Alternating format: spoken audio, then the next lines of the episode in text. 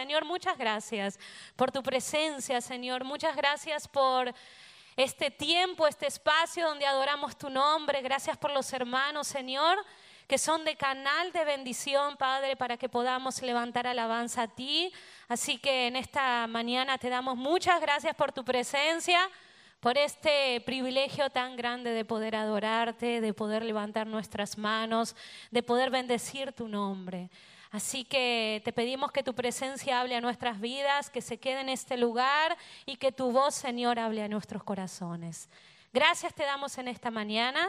Te damos la gloria a ti en el nombre de Jesús. Amén y amén. El pastor Fausto, mi esposo, mi amado esposo, va a estar predicando la palabra.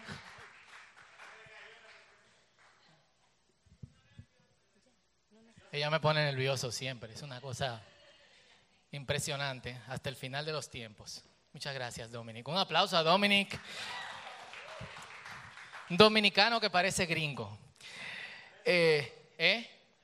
Y del Cibao. Así que nada, señores, bienvenidos en esta mañana. Mi nombre es Fausto Liriano y yo sirvo como pastor en esta comunidad que llamamos eh, El Círculo. Así que una de, las, de los retos que nosotros tenemos aquí antes de, iniciar con compartir la palabra del Señor es que tenemos un espacio más amplio. Eh, esto da show por todos lados, eh. Eh, entonces, lo que queremos es que nosotros hagamos el esfuerzo de mantener este espacio lo más familiar posible. ¿Ok? Entonces, es un reto que todos nosotros, nosotros tenemos. Generalmente, nosotros tenemos en la mente que si nos congregamos es porque Dios tiene algo que darnos a todos nosotros.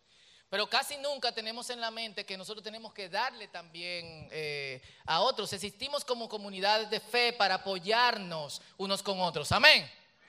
Así que hoy aprovechemos que hay menos gente porque muchos se van de, fin de semana y quédese un rato al final, no salgas huyendo. Eh, Hable, salúdese, preséntese a alguien. Quizás aquí está la persona que... ¿eh?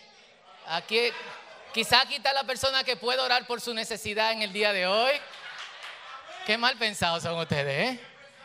eh y eh, no sé, lo que comen fuera o lo que sea, invite a un par de gente. Yo estoy abierto a salir a Taco Bell con quien quiera si me invitan. Así que gracias al Señor. Eh, yo estoy, yo, el Señor me dijo, estás en esta tierra para romper el mito de que los pastores tienen cuarto. Tú vas a ser un pastor en olla.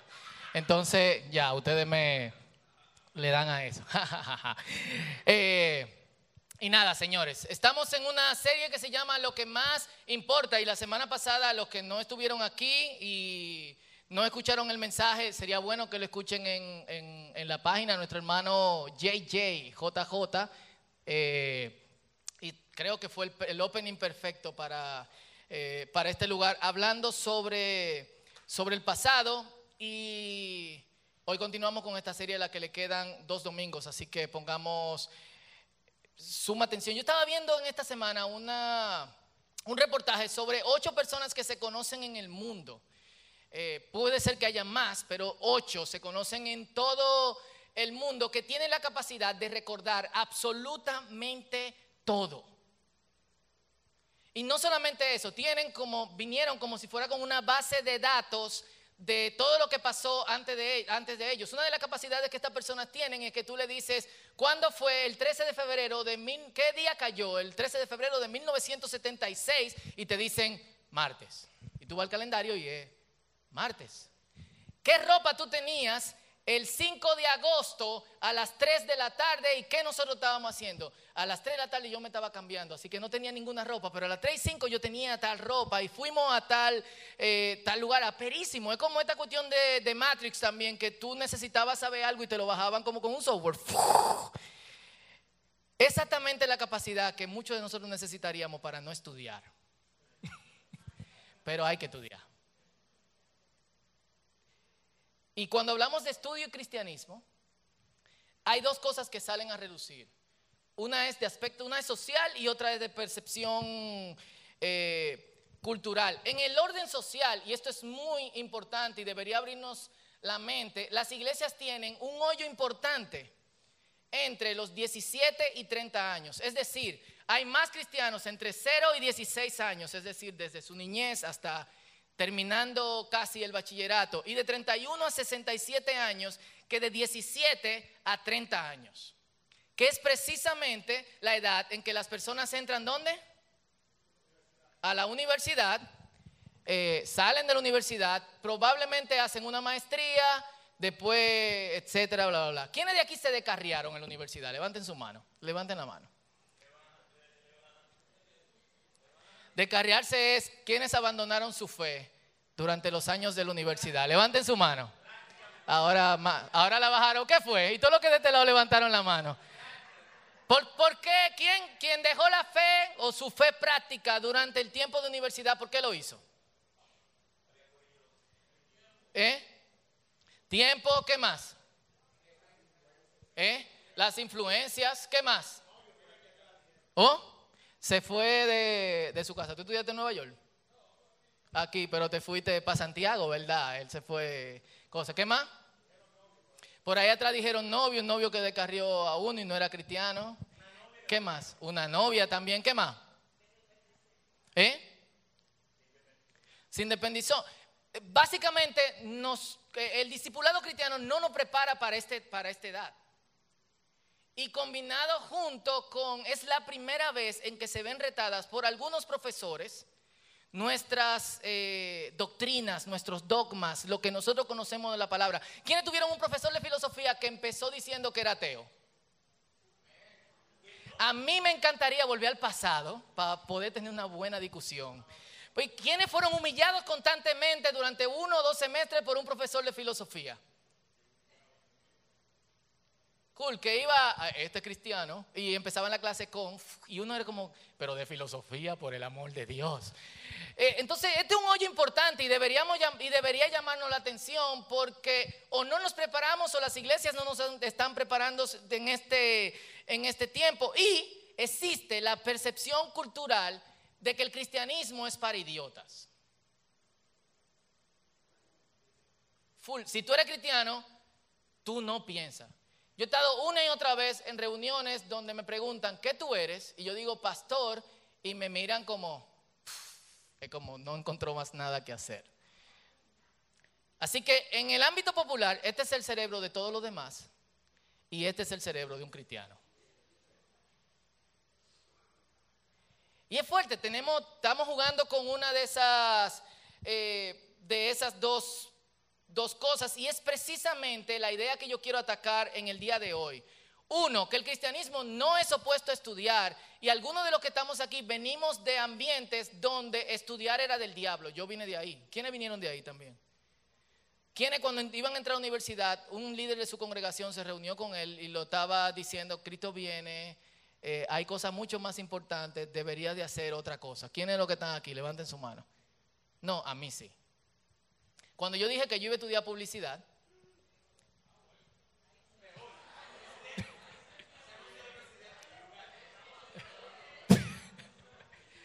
primero fue, eh, obviamente, enfrentarme a mi abuela que pensaba que era pintar colmado y hacer letrero para los repuestos de Herrera. Era como, Fausto, tú eres un niño muy inteligente. O sea, tú te ves pintando colmados. El otro día iba, exacto, de que llenando diploma. El otro día iba camino al médico y vi un muchacho subido en una valla. Antes las vallas se pintaban, señores, ahora se imprimen y se suben. Vi un muchacho subido en una valla pintando algo muy bonito, pero pensé, ay, hombre, Fausto, ¿y si se cae de ahí? Él nunca ha sido muy deportista, que digamos. Entonces, primero fue pasar el filtro de mi, de mi abuela en esa época, y segundo fue pasar el filtro de mi líder de jóvenes, que se sentó conmigo y me dijo, Fausto, nosotros creemos seriamente que Cristo viene pronto. Y creemos que tú tienes capacidades de liderazgo cristiano. ¿Por qué publicidad? ¿Por qué no el instituto bíblico? ¿Tú te vas a meter en la farándula?